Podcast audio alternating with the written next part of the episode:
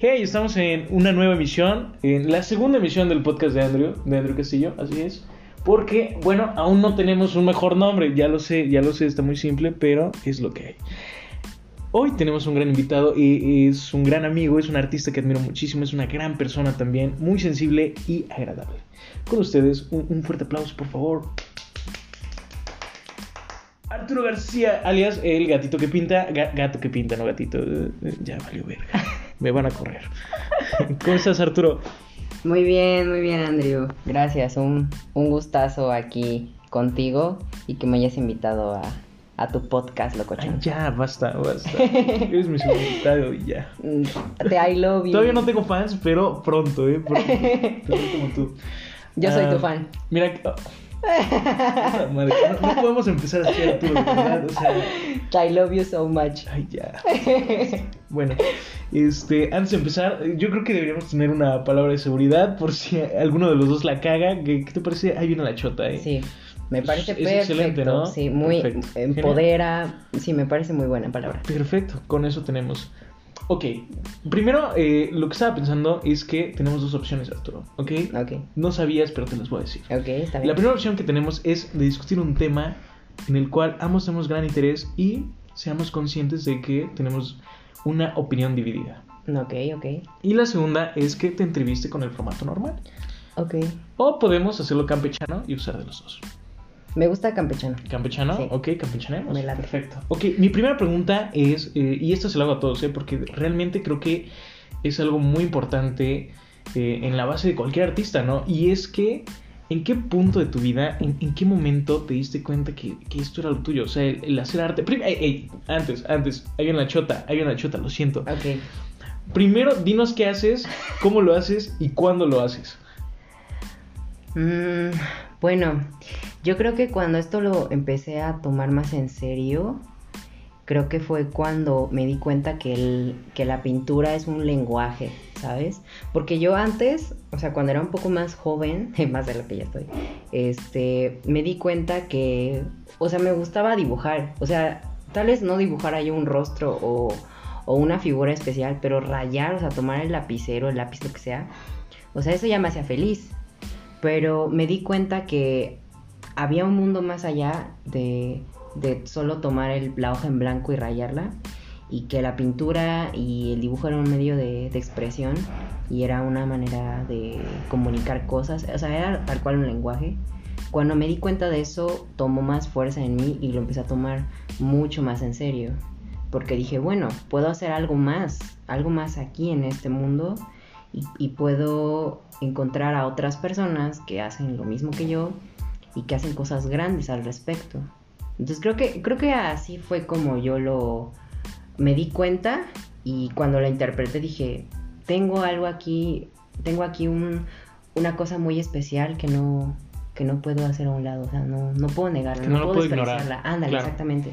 Sí, creo que fue así. Ok, o- otra duda que tengo es eh, si hubo un momento o varios que marcaron el, el antes y después de Arturo, Arturo García y Gato que Pinta. Mm, Sí, sí hubo bastantes. De hecho, eso es muy cierto. Cuando, cuando yo empecé, te digo, yo desde siempre rayaba mis libretas y agarraba los crayones y coloreaba libritos. Pero creo que fue en, en la primaria cuando los niños me decían y mis profesores que hacía algo bien, ¿no? Que era dibujar. Pero, o sea, yo lo veía simplemente como, como Algo normal. Algo normal, exactamente. Algo de todos los días. claro. Exacto. Nunca creí que había algo así. Jamás creíste que terminarías exponiendo en lugares tan... Exactamente. tan top, O sea, ni siquiera creí que eso sería de verdad una profesión. Yo creo que por las ideas que con, la que vi- con las que vives, tu contexto, como que no te hacen creer que sea posible También, una carrera también como perdón que te interrumpa. ¿no? También lo, lo primero que te dice una persona cuando le dices que eres artista, ¿no? ¿Y de qué vas a vivir, no? ¿Qué Ah, vas a hacer exactamente, después? ¿Y cómo le haces, no? Sí, justamente esas ideas son las que creo que de- desde niño ya tenía yo esa idea de que pues eso no era algo con lo que yo me pudiese dedicar. Entonces, ese fue el primer momento. El segundo momento fue cuando yo empecé a buscar como mi personalidad, bus- busqué mi, que, quién era yo. eh, iba yo como por la secundaria cuando eso pasó. Entonces ahí empecé a encontrar a otros niños que les gustaba el dibujo, porque eh, más joven, no había alguien más que hiciera lo que yo, yo hacía o que disfrutara el pintar o dibujar. Entonces me sentía como, no sé, como, como solo o como inmerso en algo que yo no conocía. O excluido, ajá, De los grupos sociales. Sí, porque no había alguien que entendiera esa parte sensible de mí.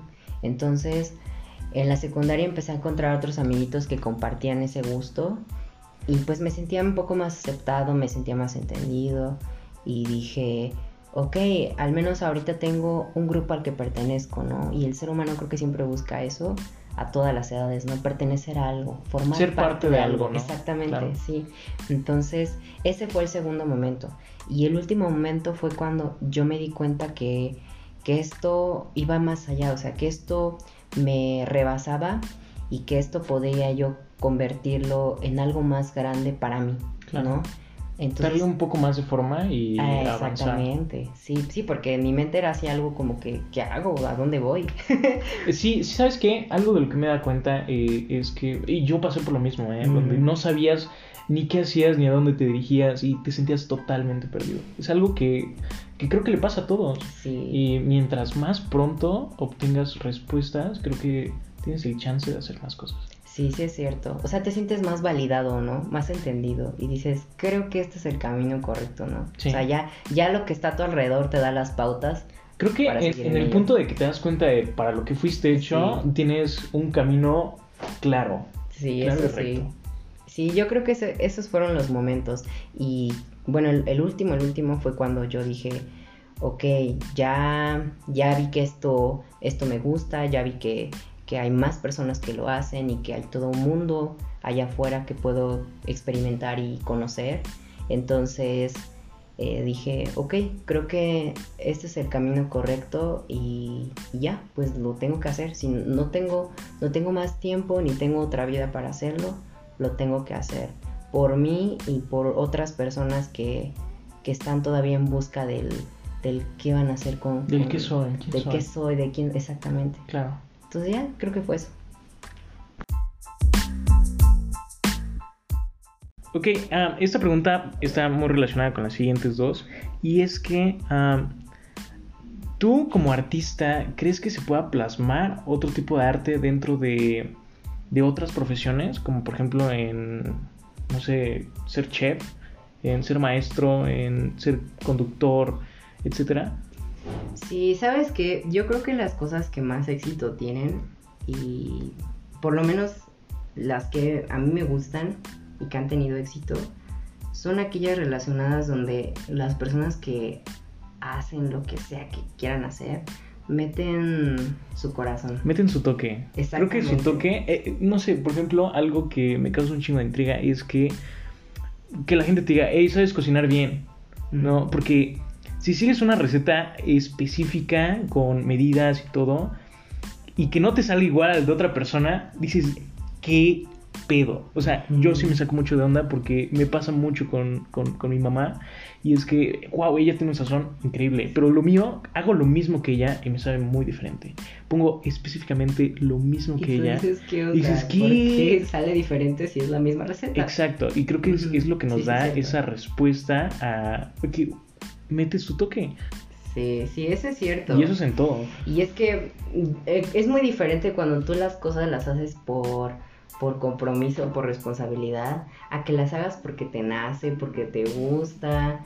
Entonces, yo creo que las cosas que llevan un pedacito del corazón de esas personas, por así decirlo, son las que más, las, las que más funcionan, las que más llegan, las que más trascienden, yo siento. Ah, por ejemplo, otra cosa de, la, de, lo que me puedo percatar es que pues mucha gente se mete en el ámbito buscando agradarle a un público que ya está establecido.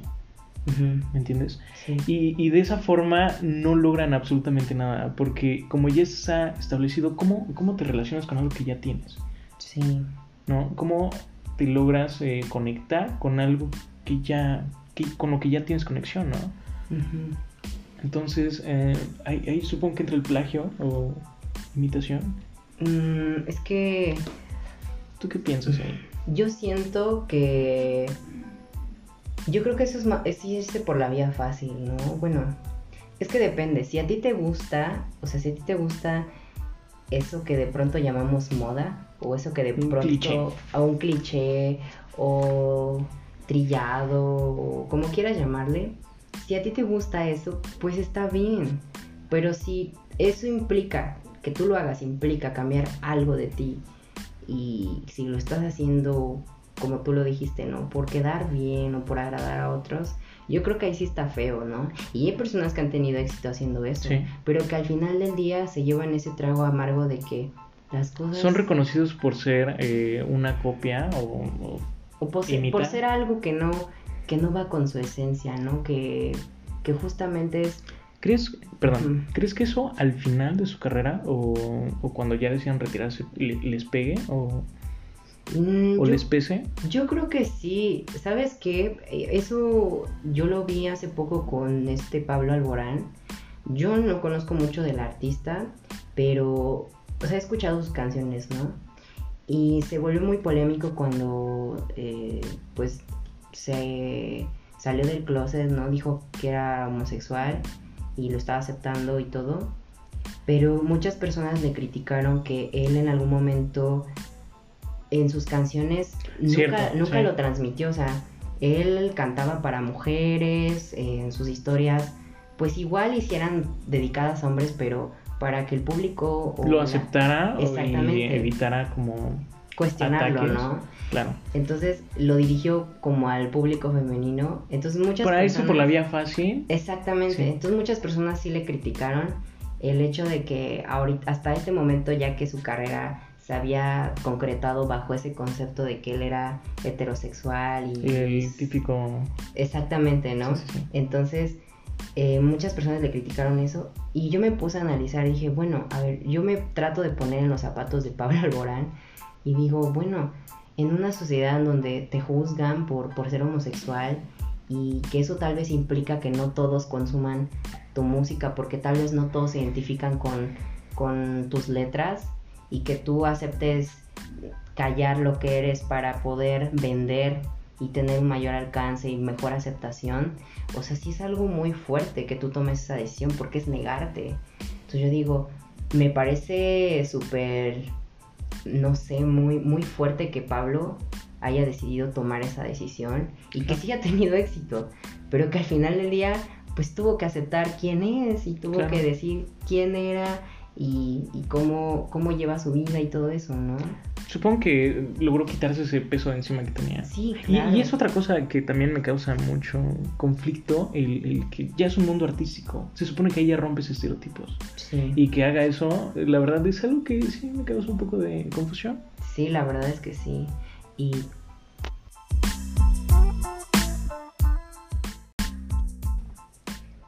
creo que eh, Pablo al- también pues no creo que debería ser juzgado, ¿no? Por eso. Porque también muchas personas dijeron que era marketing y que ahorita pues estaba aprovechando que todo esto el del- mes del orgullo. Exactamente. Y bueno, yo creo que todos están en su derecho de hacer lo que quieran por, por vender. Digo, a fin de cuentas Pablo pues de eso vive. De ese es el punto. ¿no? Sí. Entonces, yo creo que el punto es que tú te sientas bien contigo mismo, ¿no? Tal vez pa- a Pablo le pasó que al principio aceptó cosas que no le gustaban, pero al final tuvo que aceptar quién era, ¿no? Y su lo que es, ¿no? Oh, oh.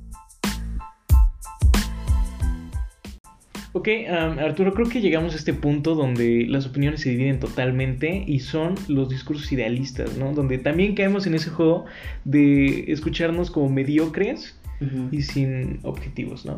Pero eh, no sé si has escuchado eh, ese, los discursos que siempre te dan los artistas, ¿no? De sigue tus sueños, haz esto, haz esto. Pero realmente no te dan un punto de donde sostenerte. Claro, existen los las historias de superación personal, que Ujú. eh, totalmente de acuerdo. Ah, eh, bueno, sí, hay sí, cientos sí. de videos en YouTube donde te, te dan buenos consejos. Que sí, o sea, sí son buenos consejos, pero Claro. realmente no te ponen una base firme donde tú puedas decir, ¿sabes qué? De esta forma puedo descubrir quién soy, qué haré y cuál es mi camino. Es que sabes que todas las personas queremos que nos den un manual de, de hacer todo, ¿no? O Sí. sea, incluso hasta cuando quieres hacer alguna cosa así súper sencilla, ¿qué buscamos, no? Buscamos la guía de alguien más, un tutorial, ¿no? O que alguien nos explique que sepa al respecto. Pero yo creo que en el caso de los artistas pasa lo mismo. yo siento que no hay una fórmula para tener éxito. Yo siento que No, claro que no. es un, no sé, como un error que los artistas o personas, incluso eh, personas coach, que hacen coach o coaching, no sé cómo se llama, que incitan a otros a tener éxito según, ¿no? Y que les dan modelos y todo eso. Yo Como, eh, siento... perdón, como esos videos de cinco pasos para tener éxito, ¿no? Ándale, exactamente. Tus 10 y lograrás mejorar tu vida exponencial. Ah, exactamente, a eso me refiero. Yo siento que no hay, no hay un modelo porque todas las personas funcionan diferente. Y digo, los artistas pues van a hablar de su éxito y pues de eso hablan en las entrevistas, ¿no? Y ellos dicen, no, pues yo hice esto y aquello y para mí eso funcionó, ¿no? Pero yo siento que en todos, en todos hay, es una fórmula diferente Sí. y depende mucho de tu contexto, de tus ideas, de cuál sea, cuáles sean también tus ambiciones, lo que tú quieras alcanzar, tus sueños. Eh, no sé, creo que interviene mucho, mucho eso. Entonces yo también creo que no, no se me hace chido que, que las personas y especialmente artistas digan, no, pues sí, este, esta es la fórmula, esta es la manera de hacerlo, ¿no? O, perdón, o esos vacíos, eh, perdón, esos eh, mensajes vacíos que te mandan eh, como, hey, sigue tus sueños. Y ahí te la dejan. Sí, O sea, porque- que, que te digan eso realmente no, no siento que te dé... No, claro, y, y sabes que yo creo que también es, los artistas pues yo creo que inspiran a otros a, a hacer lo que son, eh, pues con lo que hacen, ¿no? Con su música, con sus videos, con sus libros, Letras, con sus letras, lo que sea, el arte que se dediquen. Y yo creo que con eso, con eso ya inspiran, ¿no? Pero pues las personas siempre quieren oír algo, una motivación, ¿no? Algo, algo que, que les pueda brindar alguien que ya está en ese punto, ¿no? Tal vez cúspide de éxito. O tal vez así lo perciban simplemente las personas. Pero yo creo que es eso, que queremos escuchar que alguien nos dé ánimos, que alguien nos diga, esto lo vas a hacer así. Y pues está, está chido y a la vez... Exacto, o sea, no, no creo que esté peleado con la realidad. No, eh, claro. El darle ánimos a una persona que está, que está mal, está decaída, ¿no? Pero tampoco puedes eh, venderle una idea falsa de una, Claro. de una realidad a la que puede llegar, ¿me entiendes? Exactamente. O sea, hay que ser realistas, pero siempre eh, tirando al lado optimista y tratando de, de superarse, ¿no? Constantemente. Sí, porque siento que nos, nos dejamos guiar mucho por, por lo que viene de afuera, ¿no? Pero ¿qué, qué, qué tal nosotros adentro, no? Claro, exacto. O sea, yo, yo siento que, ok, ok, está perfecto que sufras, ¿no? Está bien que claro. llores, está bien que saques todo eso, pero tampoco es como para que te tires así un año o dos. ¿no? Claro, sí, porque hay un momento en el que tu desahogo se puede convertir en una depresión o que te hundas más o, o no sé, que desestimes la persona que eres, ¿no? Claro, y tampoco siento que en el ámbito de, de ser positivos todo el tiempo, ¿no? Porque Yo tampoco no eso. todas las situaciones son positivas. Claro. Si se te muere tu mamá, un familiar, alguien que aprecias o pasa X cosa que te lastima, no puedes decir, bueno, son cosas que pasan y sigues con la vida. Claro que no. o No, sea, claro. siento que. Vives un ¿Sabes proceso. qué? Si llegáramos a ser así, seríamos psicópatas. Sí, yo creo que sí. psicópatas porque es Pero hay gente así, fíjate, hay mucha gente que así vive y pues no manches, tiene un montón de pedos mentales, emocionales y, y así, ¿no? Sí. Viven peleados también con la vida, no sé. Y también, ¿sabes qué? Algo también que, que me preocupa mucho es ese sentimiento que suele tener la gente de que la vida les debe algo. Mm, ok, sí, sí, sí. De. Perdón.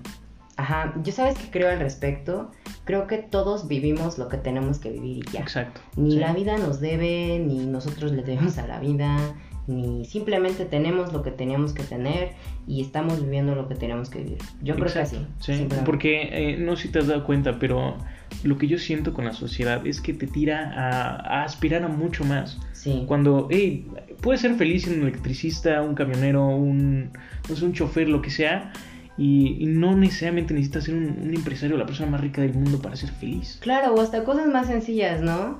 O sea, no necesitas eh, ser feliz y teniendo un... O más bien no consigues la felicidad, no sé, teniendo ciertas cosas materiales, ¿no? O logrando ciertas cosas. Y yo creo que eso es nuestra sociedad que vive súper rápido, que todo lo quiere al momento. Exacto, creo que se ha perdido esa Sí. paciencia de realmente lograr las cosas y cimentarlos en una base fuerte. Porque, hey, claro, puedes obtener lo que quieras, pero ¿qué serán? ¿Cinco minutos de fama? ¿Un video viral?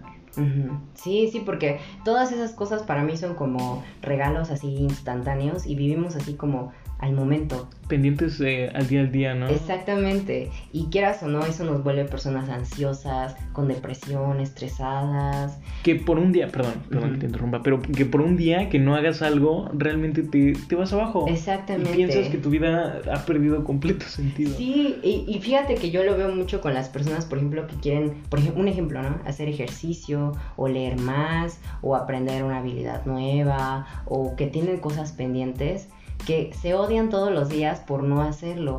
Cuando creo que debería ser más padre que todos trabajáramos en nuestro amor propio y que nos queramos, hagamos una cosa o no la hagamos, ¿no? O incluso con nuestro aspecto físico, ¿no? Si hoy, hoy... Ese punto es otro que iba a tocar contigo, el, el ámbito de el cuerpo ideal, ¿no? El, que la gente se sienta mal con su cuerpo, que, hey, no digo que esté mal, claro. pero tampoco creo que esté mal el cuidarte y tratar de estar bien contigo y tu cuerpo. Claro, porque, bueno, yo, yo entiendo salud por, por cuidar tu cuerpo, por mantenerte saludable, pero de pronto sí hay un límite, ¿no? Entre el ser saludables y, y preocuparnos por nosotros de manera sana, ¿no? Mentalmente hablando y llegar a un punto en el que todo lo llevas a un grado así súper exagerado y te digo, o sea, y las personas se odian por, por no hacer eso que tanto prometieron y que se prometen a sí mismos y que al final se, pues no lo cumplen, ¿no? Pero lo importante yo creo que es eso, que amarnos con lo que tenemos y no olvidar que... Lo que queremos. Lo que queremos, exactamente. Y es que nos pide nuestra sociedad que, que hagamos algo. ¿Quién sabe qué? pero que hagamos algo más. Todo el tiempo. Todo el, tiempo. Es algo que nos recuerdan en, por todos lados. O sea, redes sociales, tus padres diciéndote qué vas a hacer con tu vida, tus amigos, eh, gente, a gente que ni siquiera conoces diciéndote qué vas a hacer o qué estás haciendo. Como si la vida y la felicidad se condicionaran por el qué tanto consigues acumular en tu vida. Y qué tanto haces, ¿no? Exactamente. No, no, no.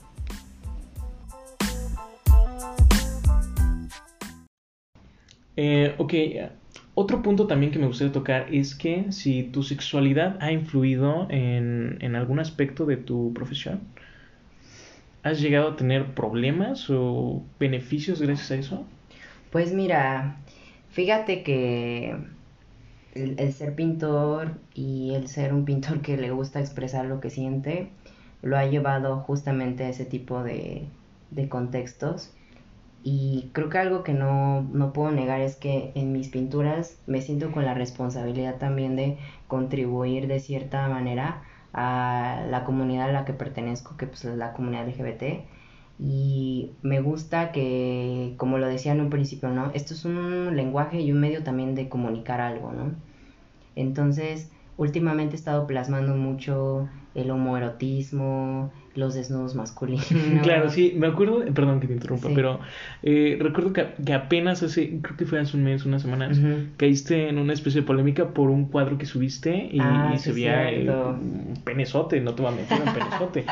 pero eh, muchos empezaron a comentar como, hey, es el niño que dibujaba penes en la primaria. No te voy a mentir, me costó mucha gracia. Sí, ¿sabes qué? Esa publicación, bueno Empezó porque yo estoy en varios grupos de dibujo en Facebook y pues hay muchos artistas que comparten su trabajo y yo compartí ese, obviamente censurado, ¿no? Sí. Porque las políticas de Facebook y ese pedo. 30 días baneado, ¿no? Ándale, exactamente, o bloqueado.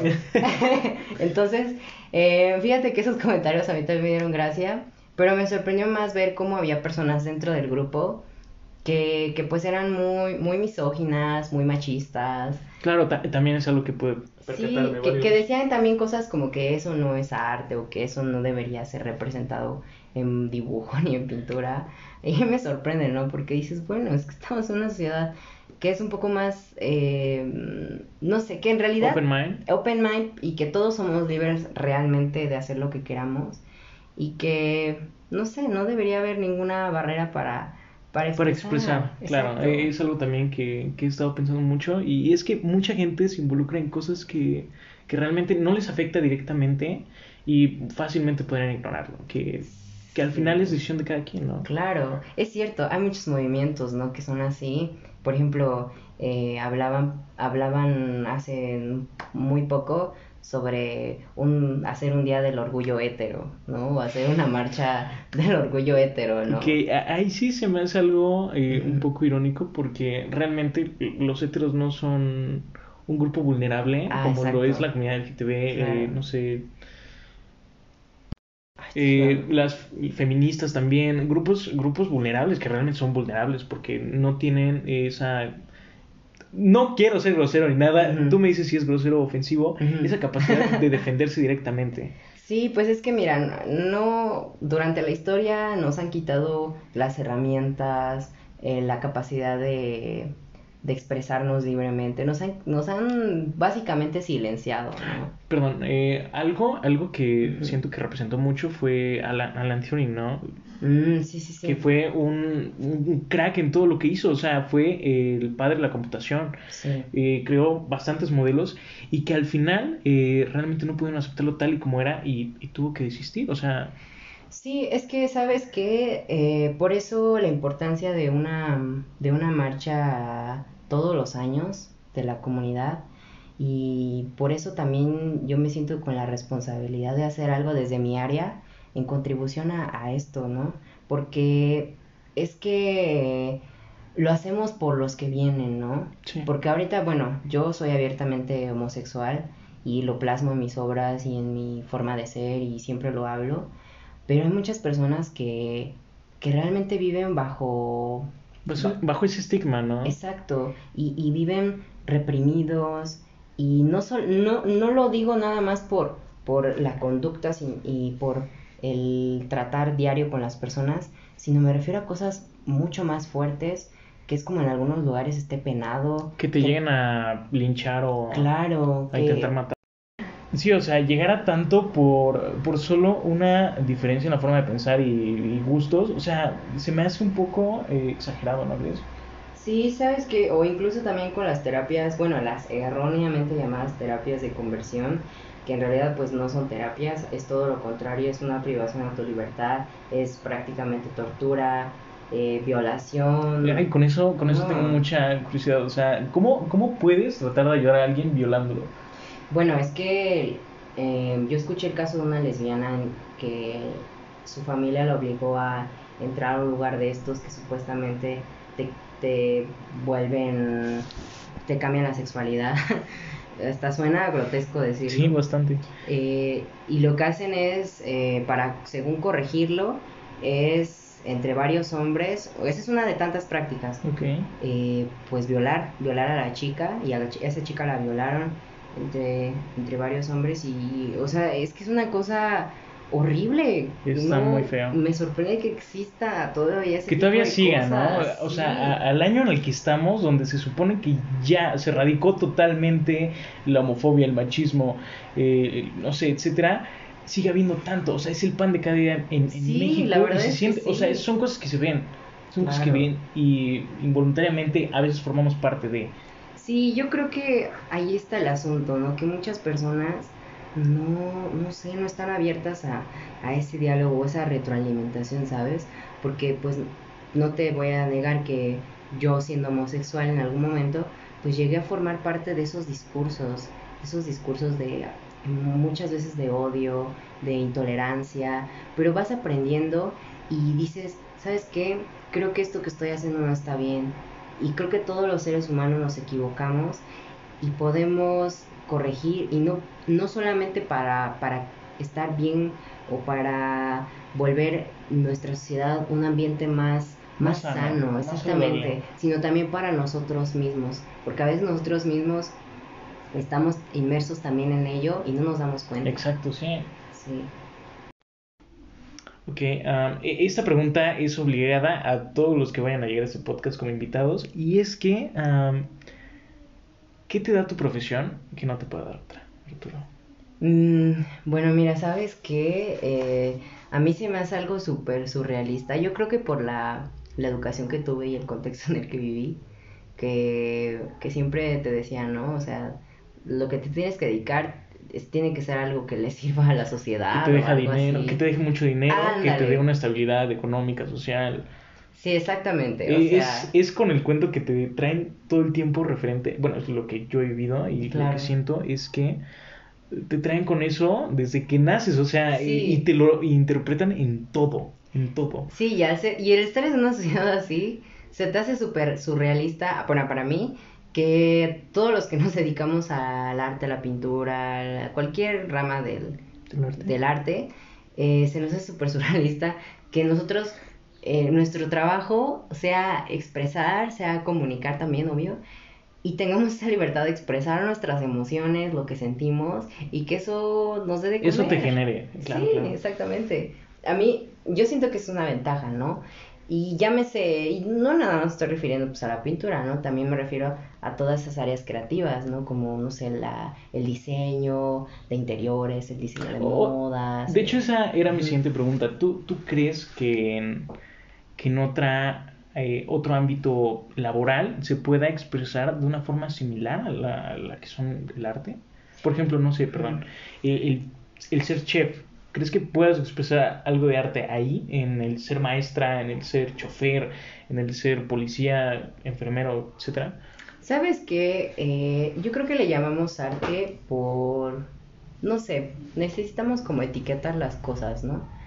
Porque, no sé, ponemos diferencias, ¿no? Esto es esto es- y esto es blanco y esto es rojo y así, ¿no? Pero yo siento que, sí, yo creo que las cosas que están hechas con el Cora, ¿no? Siempre, no sé, van a tener más fuerza o más éxito o van a trascender más, ¿no? Entonces yo creo que Sí, claro, yo creo que en otras ramas ajenas a lo que nosotros como conocemos como arte, también hay ideas brillantes, también hay innovación, ¿no? Yo, yo creo que sí. Ok.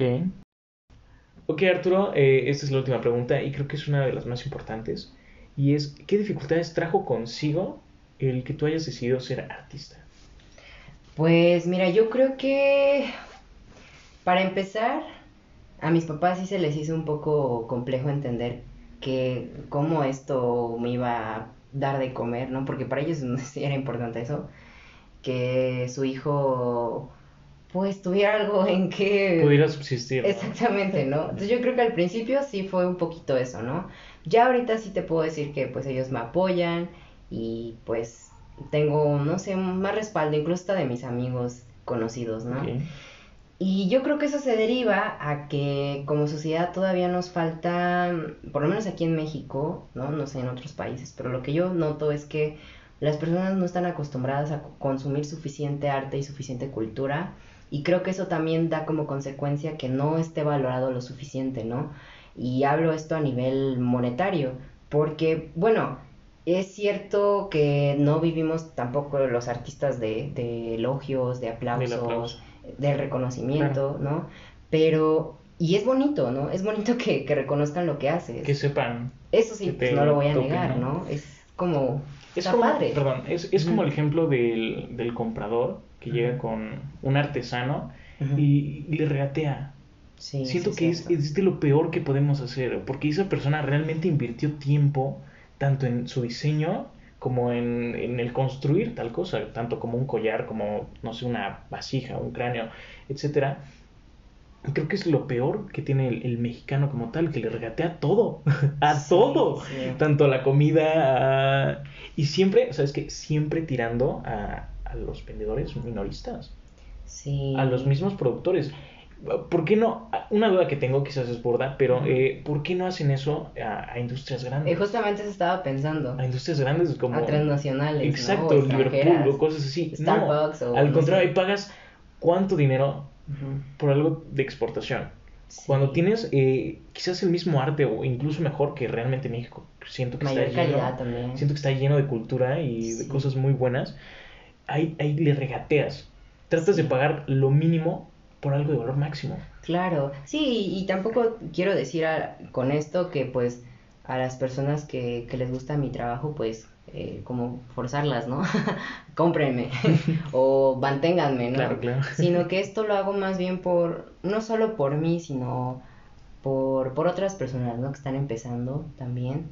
y que, y que sé que sí su trabajo lo, está muy, muy, muy poco valorado, ¿no? En mi caso, la verdad, me siento abrazado por, por las personas que, que apoyan lo que hago, porque sí siento que me lo valoran. Por la comunidad que has generado. Exactamente, yo sí siento que me lo valoran, valoran mi trabajo y siempre agradezco sus comentarios porque, como lo dije hace un momento, ¿no? No vivo de ello, pero eso me impulsa mucho, me da mucho ánimo, ¿no? Entonces yo creo que esa es una, una importante dificultad, no solo para mí, para todos los artistas y artesanos que hay en este país. Y mi situación hasta eso es privilegiada. Conozco la de otros que pues es un poco más compleja, más, más cruda. Pero, pero bueno, esto lo vamos a hacer nosotros desde nuestro trabajo, desde nuestra área y fomentando un poquito esa parte, ¿no? Claro. Eh, otra cosa que vi es que has participado en muchísimos grupos, muchos colectivos. Eh, ¿Qué nos puedes contar acerca de ellos? ¿Qué, ¿Cómo es la, la comunidad eh, artística en Tehuacán? Pues mira, mm, yo creo que hay de todo, ¿no? O sea, encuentras de todo realmente. Pero últimamente siento que la comunidad artística en Tehuacán se ha unido más. Y fíjate que nos hemos dado cuenta con quienes trabajo todo esto, que en conjunto eh, nuestros proyectos tienen mucho más impulso, ¿no? Ya sea compartiendo lo que nuestro vecino del arte haga, o ya sea asistiendo, ya sea, no sé, hay muchas maneras de contribuir. Entonces yo siento que últimamente sí la comunidad está muy unida aquí en Tehuacán y nos respaldamos los unos con los otros. Entonces eso sí he notado. ¿Que hay diferencias? Claro, siempre hay diferencias como en todo. Y, pero bueno, yo creo que me he enfocado más en, los aspectos positivos que los negativos, que pues hay bastantes, pero, pero sí, así lo veo. Oh, ok, perfecto. creo que en este punto nos damos cuenta que, que, llegamos a los 30 minutos. Que llegamos a los 30 minutos, entonces ya tenemos oh que cortar. Ok, ok. Y ya por último, Arturo, ¿podrías decirnos dónde podemos encontrar más de tu arte? Eh, ¿Qué se viene a futuro? Exposiciones, grupos, colectivos, etcétera. Ah, bueno, mira, eh, ah, recientemente estamos formando un colectivo que lleva por nombre Colectivo 1600 y ahí vamos a ahora a mover todas nuestras exposiciones, todos nuestros proyectos van a ir con ese nombre, bajo ese nombre. Y pues exposiciones sí vienen bastantes, una muestra virtual tal vez en un mes, eh, pues ya lo estaré compartiendo en mis redes sociales. Y pues nada, hay muchos más proyectos, pero todavía no puedo contar porque no hay mucho concreto. Entonces, este, pues sí. Sí, exactamente. Sí, sí, sí, totalmente. Eh, ¿Dónde te podemos encontrar? Ah, me encuentran en Facebook. Mi perfil personal es Arturo García. Y tengo eh, página también, igual en Facebook como Gato que Pinta, en Twitter e Instagram igual como Gato que Pinta. Bueno, muchas gracias, has sido un invitado. y... guapo. Qué bueno que viniste.